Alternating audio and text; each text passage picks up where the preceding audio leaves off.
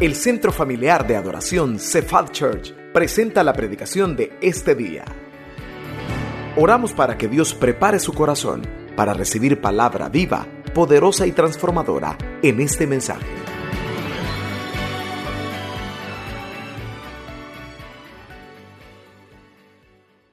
Si yo le preguntara y le dijera, ¿cuántos de memoria se pueden Filipenses 4:13?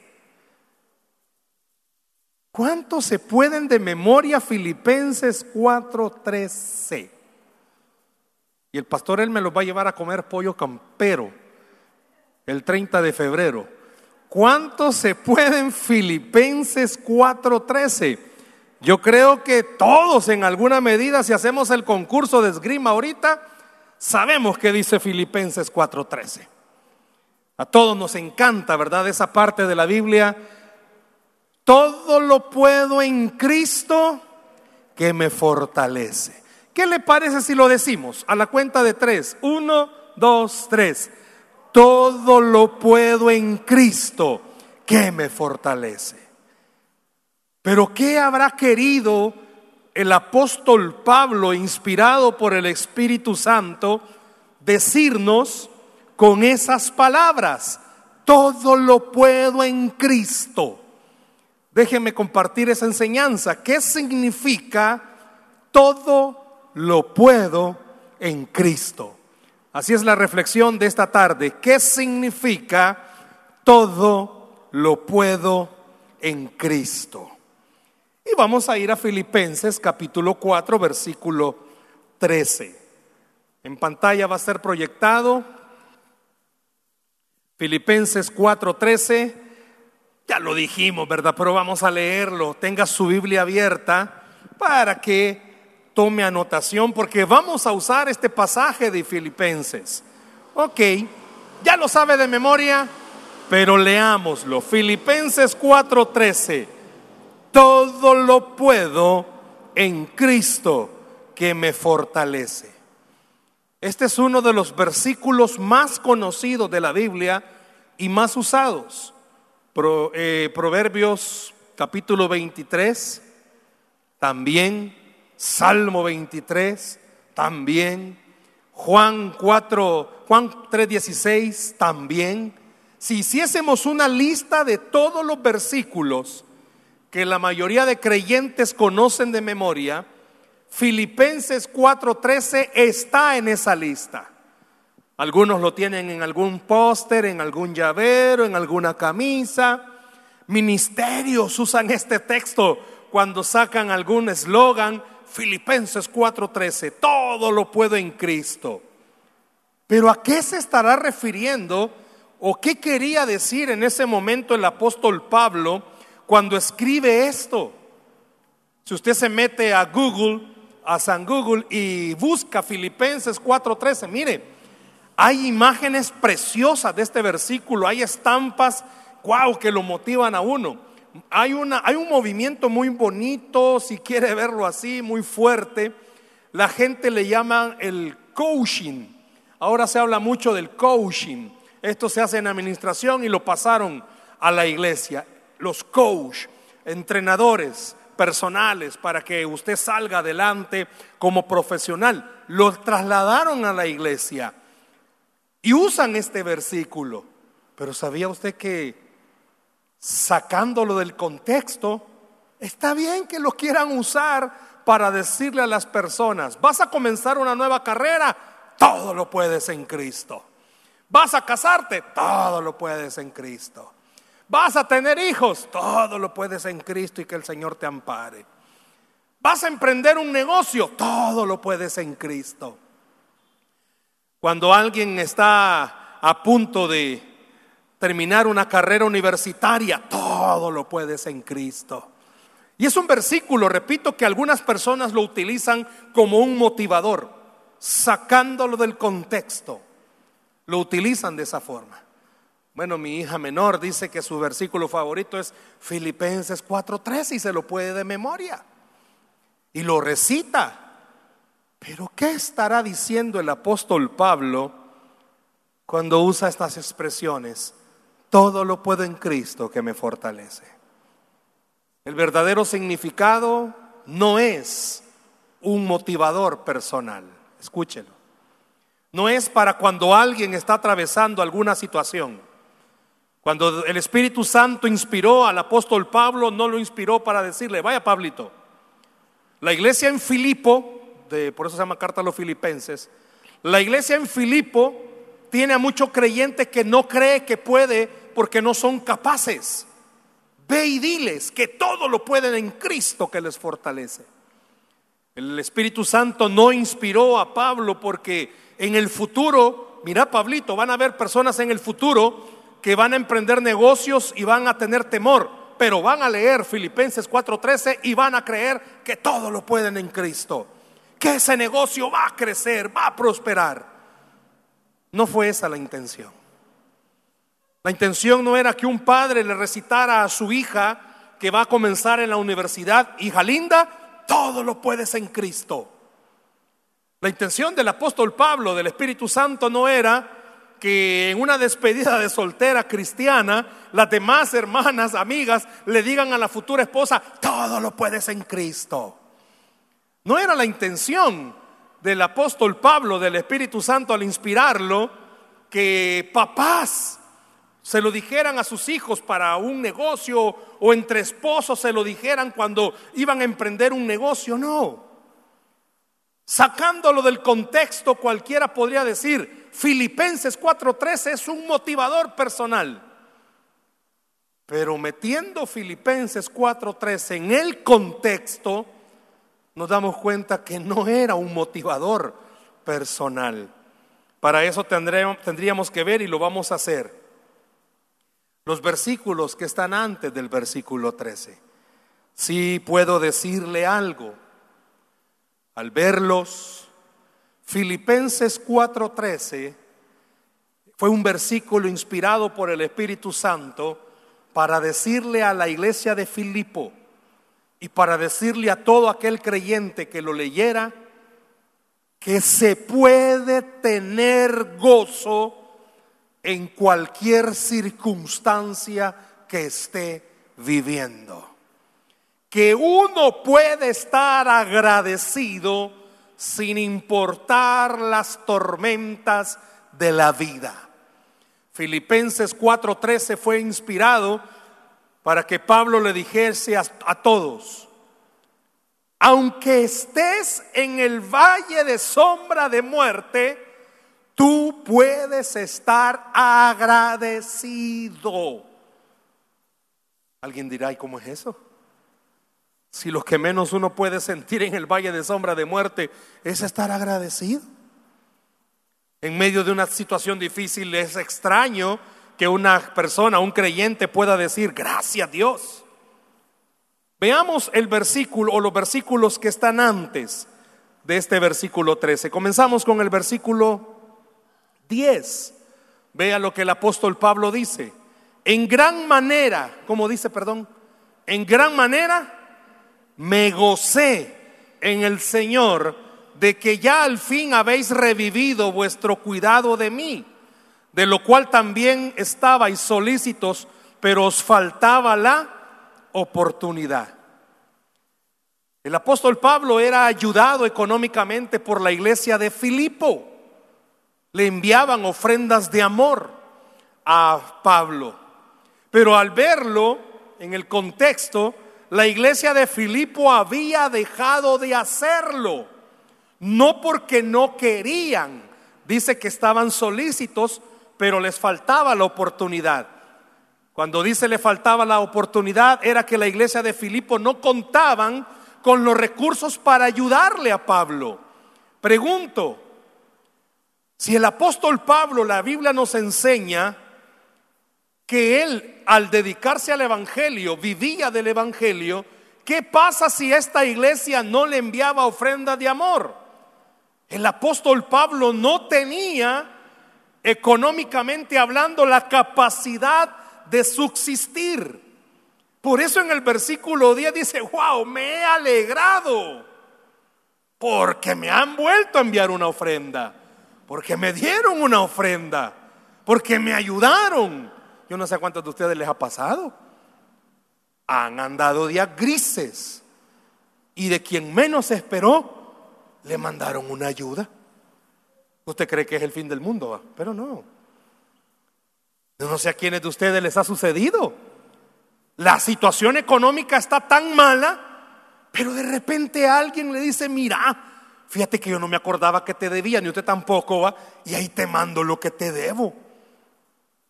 No sé quiénes de ustedes orgullosamente, ah, de verdad. Usted se alegra cuando cae eso. Si el apóstol Pablo dice, me he gozado en gran manera en el Señor. Porque no es que se hayan acordado, pudieron hacerlo. Quiere decir que la situación que Pablo estaba pasando, ¿cómo era? Difícil. Si Pablo se está alegrando. Puedo preguntarle en esta noche, ¿qué situación está usted pasando? ¿Se está ahogando? ¿Ya no puede? ¿Es tan difícil? ¿Qué pasaría si esta noche Dios hiciese un milagro sobre usted en el área que la está esperando? ¿Cuál va a ser su actitud? ¡Wow! Se va a alegrar. Porque la situación que está pasando es difícil. Y seamos honestos, no solamente en lo económico hay personas que están atravesando algo duro. Puede ser en lo familiar, puede ser en lo laboral, en una relación. Puede ser con un pariente, cuestiones que le roban la paz, que le quitan el sueño. Hace poco me contaba en un testimonio, eh, padre de tres hijos, el hijo de en medio tiene problemas con el apéndice, llegan al hospital y ya no era solo problema del apéndice, apéndice, sino que le dio peritonitis, le explotó el apéndice. Tienen que operarlo, y le, y le hacen una mala praxis porque no limpiaron bien. El niño se quejaba y el médico se le queda viendo y le dice, no, vos lo que no querés es ir a estudiar. Y el niño con el gran dolor. A los ocho días vuelven al hospital y se dan cuenta que la suciedad que habían dejado se había regado. Y tienen que abrirlo, literal, todo su tórax abierto para poder limpiarlo. Y no solamente de limpiarlo con pañitos, sino que ya la infección había eh, invadido otros órganos. Era una situación delicadísima, dura. Humanamente hablando, no habían esperanzas. Los médicos le dicen a los padres, miren, necesitamos autorización para este medicamento. No estamos diciendo que se va a poner bien, le estoy diciendo que este es lo único que puede ayudarle, pero también puede dañarlo más de lo que ya está. Aquí es de jugársela, qué bonito, ¿verdad? Aquí es de jugársela. Y los dos papás se quedaron viendo cristianos y dijeron, nos ha sacado de muchas, nos vas a sacar de esta, con una gran fe. Lo inyectan y pasa a su hijo en un semicoma por una semana porque el medicamento había sido tan fuerte que lo dejó así doblado. Antes, una semana, habían orado y habían dicho, Dios nos va a sacar de esta. Y dijeron esta expresión, todo lo podemos en Cristo que nos fortalece. A la semana se quedaron viendo y dijeron, como que no funcionó, que todo lo puedo en Cristo porque no nos ayudó. Una de las personas que oraba con ellos les habla y les dice, ¿cómo va fulano? Mal. ¿Y ustedes cómo están? Peor. Porque creímos que todo lo podíamos en Cristo. Y esta persona les dice, se murió. Yo no sé cómo se pondría usted, ¿verdad? Pero a ellos les molestó. No, no se ha muerto. ¿Por qué? Si ustedes dijeron que todo lo pueden en Cristo que les fortalece y no se ha muerto, entonces de verdad crean que todo lo pueden en Cristo que les fortalece. Y se quedaron viendo ambos padres y dijeron, no nos cuadra si ya no hay nada que hacer. Y oraron y agarraron la mano de su hijo y dijeron, ayúdanos a estar agradecidos por esta situación difícil. Al cabo de tres horas el niño comienza a reaccionar se despierta, se lo llevan a casa, pero aquí viene lo interesante, el cuentón que tenían que pagar del hospital. regresan como a la semana para que les digan cuál era la gracia. Pero cuando iban ambos en el vehículo, los papás dijeron, aunque tengamos que empeñar, Dios ya nos devolvió a nuestro hijo, nos puede dar lo demás. Todo lo puedo en Cristo, dijo el Señor. Y si tengo que embargar todo, pues Dios nos va a ayudar aún embargando todo. Todo lo puedo en Cristo. Y la esposa solo se le quedaba viendo. Cuando llegaron al hospital, llegaron a recepción y le preguntan a la recepcionista, mire por fulano de tal, queremos saber la cuenta. Meten los datos y la mujer al verlos les dice a ambos, alguien ya pagó su cuenta. Más de 70 mil dólares. Alguien ya pagó su cuenta. Porque todo lo puede en Cristo que le fortalece. Habrá alguien en esta tarde, noche, que está atravesando una situación y necesita en esta hora entender cuando el apóstol Pablo dijo, todo lo puedo en Cristo que me fortalece, significaba que aunque estuviera en el problema más grande, no iban a darse por vencidos, no porque ya tuvieran la salida, sino porque tienen al Señor que en Él todo lo puede porque les fortalece. Habrá alguien esta tarde que su situación está tan difícil que ya dice no se puede, pero en esta hora Dios te está diciendo, si tienes al Hijo lo tienes todo porque todo lo puedes en Cristo que te fortalece. Cuando el apóstol Pablo fue inspirado por el Espíritu Santo para decir estas palabras, sabiendo su situación difícil, no estaba diciendo, wow, aquí no hay problemas. Claro que sí. Vea el versículo 11, por favor, se lo van a proyectar. Dice el apóstol Pablo, no lo digo, que estaba alegre. No lo digo porque tenga escasez, pues he aprendido a contentarme cualquiera que sea mi situación.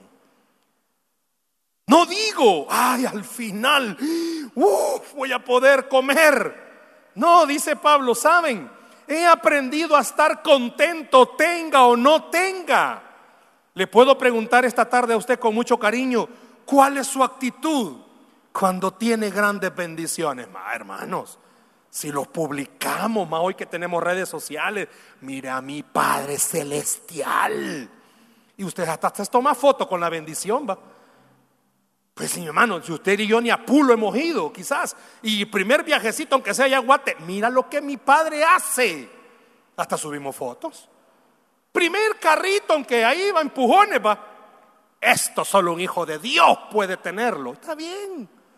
Gócese si Dios lo ha bendecido. Alégrese. Pero el apóstol Pablo usó Filipenses 4:13 para que la misma actitud que tuviera con ese carrito o ese viaje lo tenga cuando no tiene nada. ¿Por qué? Porque aunque no tenga nada, el contentamiento viene no porque lo tengo todo, viene porque lo tengo a Cristo, porque en Él me puedo fortalecer. Cuando el apóstol Pablo escribió este versículo, no, porque no tengas escasez. No, hombre, miren, he aprendido a estar contento. Dice, cualquiera sea mi situación, cualquiera que sea mi situación. Gracias por este gran problema. Alguien dirá que loco, no, porque a través de ese problema que está pasando, una vez más Dios le va a mostrar a usted, y esta palabra es para alguien, Dios le va a mostrar a usted cuán grande y cuán poderoso es tu Señor, que no te va a dejar postrado. ¿Por qué? Porque todo lo puedo en Cristo, que me fortalece.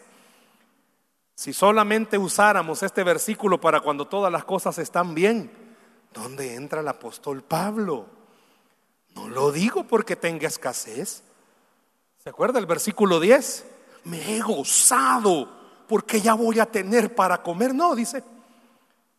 Si cualquiera que sea mi situación, yo he aprendido a estar contento. Cualquiera que sea mi situación. Puedo preguntarle a usted en esta tarde, ¿Y cuál es su actitud normal, hermanos, cuando los problemas no se solucionan? Todas las carretas se le trabaron. Me di a entender con esa palabra sofisticada, ¿verdad? Todo se le complicó. Si usted iba bien, Si el negocio iba bien, cuando de repente se cayó todo, ¿cuál es su actitud? Si usted es una madre que ora por sus hijos, clama por ellos de día y de noche, les impone mano y en vez de que sus hijos tomen sabias decisiones, pareciera ser que usted está orando al contrario, tan mal. ¿Cómo es eso? Si usted es una esposa que clama por su esposo y le dice, Señor, gracias, la vida lo ha hecho así, va, pero gracias. Y usted dice, bueno, oro por él. Y en vez de que vea a un esposo cambiado, parece que no. ¿Cuántos de los que están acá oran por el trabajo donde están? Porque está bien difícil, hermanos. Esta época en la que nos encontramos pareciera ser que si cuatro andan encima del puesto que tenemos, hermano, y la gente muchas veces molesta, hostiga, y usted ora, ha seguido los consejos, llega a su lugar de trabajo, oficina, cubículo, lo que sea, y ora y le dice, Señor, este día lo pongo en tu mano, y usted hasta santifica el lugar, Señor, oro por aquel diablo, por este demonio, por aquella, por todo ora. Y usted dice, vaya, ya está todo. Y es cuando más complicado, más difícil, cuando más le quieren serruchar el piso, usted dice, ¿qué pasa? ¿Qué sucede? En esas situaciones, ahí, mire qué tremendo lo que Pablo dice. Significa, dice un comentarista, usando este versículo 11, significa que cuando eran las seis de la tarde, hora normal de cenar, todo mundo estaba cenando y Pablo no tenía para comer. Gracias Señor. Gracias porque sé que proveerás. Pero la mayoría es como, Padre, ¿qué pasó? Si yo te sirvo, ahí estoy en la iglesia. ¿Y qué pasa? No, no, como que no coordino. No sé cuál sea su actitud cuando las cosas están complicadas. ¿Cuál es su actitud cuando todo se pone difícil? Dice Pablo que su actitud cuál era? He aprendido a contentarme. No he aprendido a hacerme el suizo. No, a contentarme, dice. Y si usted se pone a buscar esta palabra en el original, contentarme, ¿sabe qué significa? Estar agradecido. Gracias Dios porque hoy no hay. Gracias porque la respuesta no aparece. Gracias porque la puerta sigue cerrada. Gracias por lo difícil que está el trabajo. Gracias por lo complicado que está este problema. Gracias pero también la palabra contentamiento no solamente significa agradecimiento, ¿sabe qué significa? Sigo firme creyendo, eso, eso, dice Pablo, sigo firme creyendo, tenga o no tenga, sigo firme creyendo. Y yo le pudiera preguntar, ¿qué cree que estaba firme creyendo el apóstol Pablo? Que él tenía un Dios bueno, que él tenía un Dios misericordioso. ¿Y usted puede seguir creyendo que Dios lo ama a usted? Oiga la pregunta. ¿Y usted puede seguir creyendo que Dios lo ama? La misma actitud cuando le aparece una bendición, hermano, hágalo. Si usted siente en su corazón compartir y que sirva de testimonio, hágalo. Pero que también cuando las puertas estén cerradas, comparta. Que aunque las puertas no se han abierto, usted tiene fe que tiene un Dios que tiene la llave y puede abrir esa puerta. Comparta su fe, que aunque todo se le complicó, todos los negocios no le quieren dar trabajo, comparta su fe, que ahorita está el fuego bien fuerte. Pero yo tengo a un Cristo de poder que Él puede hacer las cosas diferentes. Compártalo, déselo al Señor si se lo va a dar. Cuando el apóstol Pablo escribe este versículo 13, eso estaba diciendo. Le pregunto, no me levante la mano por respeto. Pero habrá aquí gente que ha tenido unos buenos laxos de tiempo sin comer. Ya se lo he compartido. Cuando Dios me ministraba a hablar de esta enseñanza, me hizo recordar esa época de mi vida, hace ya bastantes años, cuando estábamos trabajando en Usulután. Tuvimos que pasar cinco, casi seis meses, más o menos, por ahí. Estábamos levantando una obra y tuvimos que pasar ese laxo de tiempo desayuno, almuerzo y cena eran mangos. O el dinero alcanzaba para el alquiler y transportarnos o alcanzaba para comer. Y durante casi seis meses, buena época de mangos, había Dios en sus planes, el terreno era grande, habían 14 árboles de mango, los había contado bien. Y por esa época desayuno, almuerzo y cena. Donde yo dormía en la noche, en el día dormía el chucho que cuidaba. Yo tenía que levantarme temprano porque el chucho se comía los mejores mangos él o me los comía yo. Y tenía que salir rápido a buscarlos. Dios me cuidó que no me enfermara del estómago por tanto mango.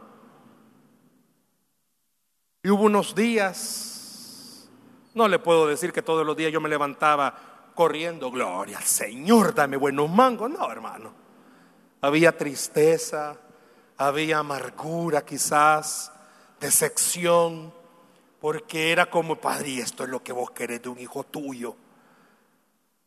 En esa misma época, imagínense, no solo tenía que pagar el precio de los mangos, tenía que viajar a San Salvador Sultán y en uno de esos viajes todavía el, dólar no había entrado con todo su poder, estaban los colones y las monedas de 25, había juntado los 12 colones que valía el transporte de acá a Usulután. Viajaba siempre en el mismo bus, el cobrador ya me podía. Y aquí lo había echado en la bolsita, los 12 colones. Ya venía con el típico sonido. Si usted ha andado en bus, sabe que es un bus, ¿verdad? Ya, ya venía con el típico sonido del bus, cobrando el pasaje. Cuando meto mi mano a la bolsa, agarro los 12 colones y con la otra mano venía agarrado, ¿verdad? Porque venía lleno. Ahí por San Rafael Obrajuelo, carretera litoral, si usted conoce, el motorista hace un frenón fuerte y como yo venía agarrado de una y con la otra el dinero, no me zamaqueyo, pues. Y las monedas salen volando. Como que era Matrix, las vi todas. Volando todas las monedas. Mis ojos se llenaron de lágrimas. El cobrador me vio, me toca el hombro y me dice, no, pastor, otro día me lo paga. ¿Sabe qué fue lo que más me dolió que me dijera pastor? Y esto es un pastor, Señor. Me bajé del bus llorando, fui al lugar donde estaba sirviendo y le dije, Señor, ya no más. No hay ni para comer y no hay ni para transportarme. Yo tenía un par de zapatos. Los de la vieja escuela se acordarán de los frijolitos. ¿Se acuerdan de los frijolitos? Todavía los tengo de recuerdo. Zapatos feos, pero eran lo único que tenía y aguantadores rendidores. Mi pantalón era negro, pero se volvió gris rata con el tiempo. Dios lo transformó. Yo tenía una camisa blanca que se volvió amarilla, tetushke, porque tanta lavada, ¿va? Y mi corazón estaba triste ese día. Y Dios me llevó a este pasaje. ¿Por qué Pablo estaba contento? Ah, el Señor en ese día me dijo, ok, Stanley, vos me servís por lo que soy o por lo que doy. Y yo le pregunto a usted, ¿usted ama al Señor por lo que es o por lo que da? Pablo amaba al Señor por lo que él era, no por lo que daba. Yo le digo en esta tarde, ¿sabe por qué Pablo pudo estar contento? ¿Sabe por qué yo pude estar contento? Seguí y mire dónde estoy ahora por una razón. Porque a través de los momentos más difíciles he entendido es que en realidad en mi escasez la gracia de Dios se ha multiplicado en mi escasez y en mis dificultades el amor del Señor se ha multiplicado. ¿Qué significa? Tradúzcamelo, que las fuerzas que usted no tiene cuando entiende que Dios de verdad tiene el control de todo, van a aparecer que aunque la provisión no aparezca, usted pueda comprender, Dios tiene el control, entonces usted puede estar contento, déjeme decirle, en propiedad porque lo he vivido de verdad todo lo puedo en Cristo que me fortalece. Porque no es que tenga en la tierra, es que en el cielo tenemos al dueño de todo y Él está con nosotros. Por eso usted puede decir, todo lo puedo en Cristo que me fortalece. Si pudiera contarle la mayor parte de cosas feas que quizás en mi vida he pasado, pudiera preguntar si por qué sigue predicando, porque todo lo puedo en Cristo que me fortalece. ¿Qué significa? Que lo que yo no tengo, Él sí lo tiene. La capacidad que me falta, Él sí la tiene. A alguien en esta tarde Dios le está diciendo, vos no tenés lo que necesitas, crees tú pero en realidad si me tenés a mí, lo tenés todo, dice el Señor. Vea el versículo 12, el apóstol Pablo todavía estaba poniendo el colchoncito para el versículo 13. Como dice, sé vivir humildemente y sé tener abundancia. En todo y por todo estoy enseñado, así para estar saciado como para tener hambre, así para tener abundancia como para padecer necesidad. A nadie le gustan las vacas flacas. Ya ha leído esa parte, ¿verdad? A nadie le gustan las vacas flacas. No, mi hermano, si a todos nos gustan las vacas gordas, si a todos nos gusta la época de bendición, si a todos nos gusta la época de prosperidad, si a todos nos gusta, ¿verdad? Tener. ¿A quién le gusta de ver, hermano? Si a todos nos gusta saber que tenemos, no, me tranquila, no te... Una esposa se siente bien segura cuando el esposo le dice, te preocupes, vieja, vamos, pero qué difícil es cuando ella oye que le diga, no, hombre, vieja, no hay. Ninguna de estas hermanas de aquí son gastonas, pero imagínese que así como a usted le gusta gastar bastante, de repente su esposo le diga, no, ya no hay. Tribulación y angustia aparece siervo. A una familia, imagínese los hijos. Los hijos nunca preguntan si hay. Los hijos siempre dicen necesito.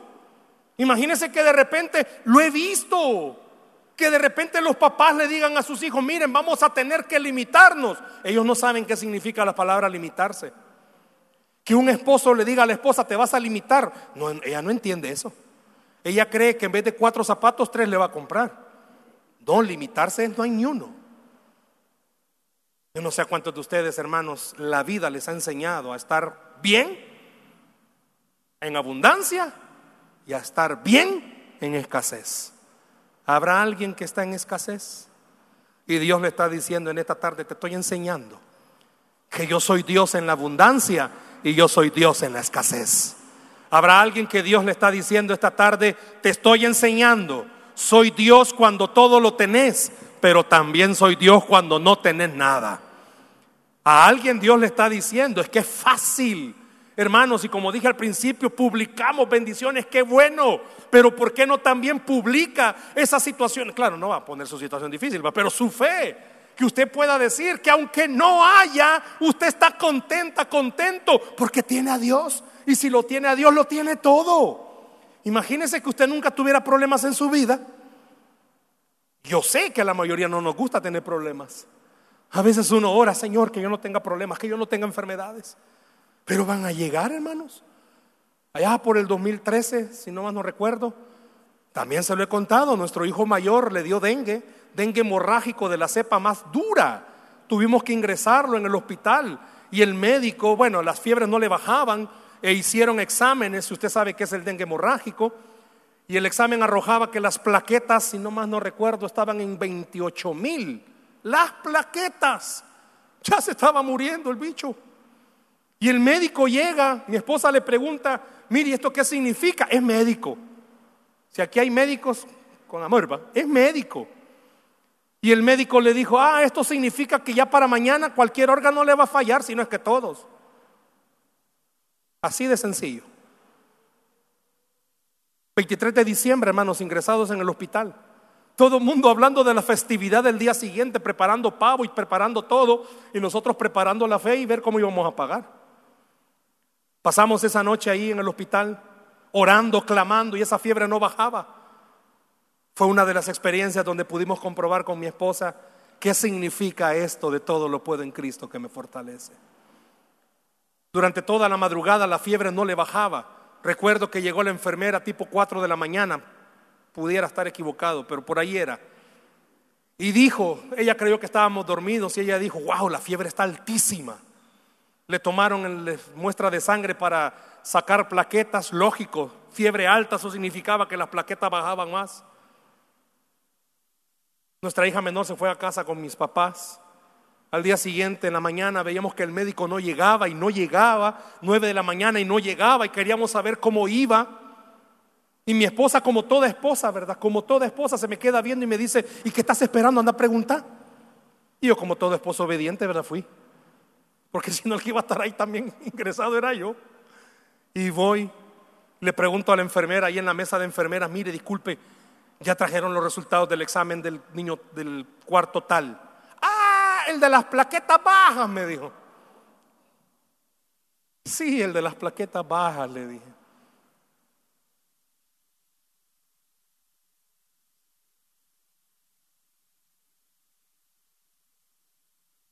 Esto fue en el 2013 y ese día Dios nos permitió nuevamente que nuestro hijo tuviera vida.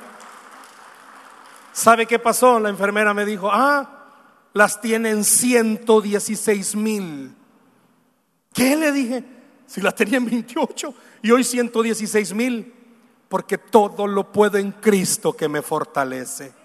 Este versículo, poneme otra vez el 13 después de este panorama del verso 10, del verso 11 y el verso 12, el apóstol Pablo no dijo superación personal, no, dijo que cuando todo está difícil, cuando todo está difícil, no debe de perder la esperanza que su Dios sigue sentado en el trono, gobernando con autoridad. A alguien en esta noche Dios le está diciendo, mira tu problema y decir que todo lo puedes en Cristo que te fortalece. Pero no es decirlo solamente, es tener la certeza que aunque todo esté en contra suya, no debe de perder la esperanza que el Señor de los dioses está con usted todavía, que el Rey de Reyes está con usted todavía. Por eso esta noche a alguien Dios le está diciendo, todo lo puedes en Cristo que te fortalece. ¿Habrá alguien que ha perdido esperanza? ¿Habrá alguien que cree que su situación no va a mejorar? ¿Habrá alguien que esta noche está aquí sentado y dice, no, yo voy a la iglesia para no salarme más? Si a mí la verdad que con sal me bautizaron quizás. A mí mi mamá en vez de leche sal me daba. Salado. Pero habrá alguien esta noche que le está creyendo a Dios cuando dice, hey, ahorita ahí donde estás, te están haciendo la camita en el trabajo. Ahí donde estás, no tenés económicamente. ¿A qué padre no le duele? Ya vamos para diciembre, hermanos, y somos bien emocionales. Nuestro corazón se contrita porque vamos a diciembre y no hay. Nos hemos hecho consumistas. A nuestros hijos se los hemos enseñado. Pero qué bueno que a nuestros hijos también enseñáramos algo. Ser agradecidos sin importar la situación que a pesar de que las cosas no cambian, ¡hey! Tenemos a Dios de nuestro lado. Las cosas no han mejorado, ¡hey! Tenemos a Dios de nuestro lado. Hay alguien aquí que estábamos orando para que su hija pudiera ingresar a la universidad y ingresó. Y de repente comenzamos a orar para poder que Dios le proveyera para la inscripción. Me manda un audio y me dice, pastor, creo que no. Y recuerdo que le dije, bueno, Aquí tenemos algo que hacer, orar. Si Dios dice que no, pues oremos para que Dios diga, ¿por qué no? Y si Dios dice que sí, pues oremos para que diga, ¿por qué sí? En la noche me manda un audio y me dice, pastor, pudimos pagar la inscripción. Porque tenía plata, no, si él no tenía plata, si uno en esos mismos días se la arruina al carro. Tenía suerte, no. Él tiene a Dios sentado en el trono. Y aquí hay alguien en esta noche que lo mismo le está diciendo, tú tienes a tu Dios sentado en el trono. Deje de ver las circunstancias y aprenda a ver al Señor. ¿Sabe por qué? En el versículo 9, mire, vamos a retroceder varios versículos. Miren el versículo 9, lo que el apóstol Pablo dice, antes de toda esta enseñanza, lo que aprendiste de mí y recibisteis y oísteis y visteis, ¿qué dice? Esto haced y el Dios de paz estará con vosotros. Pablo le dice a la iglesia de Filipo, has aprendido de mí a estar contento sin importar las circunstancias. Hágalo usted también. Trate de ejercitarlo. La próxima vez que una puerta se cierre, en vez de gritar, quejarse, enojarse, amargarse, dígale al Señor, gracias, porque esa puerta cerrada me va a dejar conocerte mejor. Gracias porque ese problema me va a enseñar a conocerte mejor. Gracias porque esa dificultad me va a enseñarme a conocerte mejor. Hay alguien aquí que está atravesando algo difícil. Hay alguien aquí que está atravesando una situación dura. Pues esta noche por eso Dios te trajo. Porque Dios te está diciendo, ese es tu problema, no lo vas a arreglar con tus amigos. No lo vas a arreglar buscando al mejor compadre, al mejor amigo. Lo va a arreglar buscando al único Dios que está sentado en el trono. Cuando el apóstol Pablo inspiró, el Espíritu Santo inspiró al apóstol Pablo y dijo, todo lo puedo en Cristo. Eso estaba diciendo. Que todas aquellas personas que creemos que no vamos a poder, debemos de ver hacia adentro nuestro corazón y recordar quién está ahí. Si en su corazón está Cristo, si usted tiene al Señor por Dios, pues entonces en esta noche con mucho amor déjeme decirle, crea que todo lo puede en Cristo que le fortalece. Su situación va a mejorar no porque usted haga lo mejor, su situación va a mejorar porque todo lo puede en Cristo que le fortalece. Dice la Biblia que al que cree, todo le es posible. Denle un aplauso al Señor, por favor, en esta noche. Esperamos que este mensaje haya sido de bendición para su vida. La Biblia dice que Dios es santo y el ser humano es pecador, pero en su gran amor, el Padre envió a Jesucristo a morir en la cruz para pagar por nuestros pecados. Luego lo resucitó para darnos vida eterna. Si usted cree en Cristo como Salvador y Señor, hable con Él diciendo, me arrepiento, perdona mis pecados, te ruego que me salves ponga su fe en Él y crea que solo Cristo le puede salvar. Bienvenido a la familia de Dios. Le invitamos a congregarse en Cephal Church los domingos a las 7 a.m., 9 a.m., 11 a.m. y 5 p.m. Visite nuestro sitio web cephadchurch.org o búsquenos en las redes sociales como Cephal Church. Dios le bendiga.